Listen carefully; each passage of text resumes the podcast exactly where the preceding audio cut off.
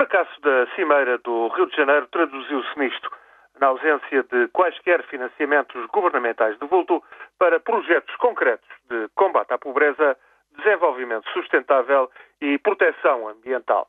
De momento, tais questões não são uma prioridade para muitas das principais potências.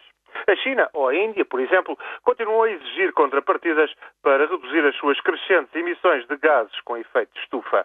Para norte-americanos e para os Estados da União Europeia, sucessivas crises financeiras e económicas têm vindo a concentrar todas as atenções. Países como a Alemanha ou o Japão debatem-se, por sua vez, com as consequências do abandono ou redução drástica do recurso à indústria nuclear. Há também que contar com a descoberta de jazidas de petróleo e gás natural em locais tão diferentes quanto Moçambique, Brasil, o Chipre ou Israel.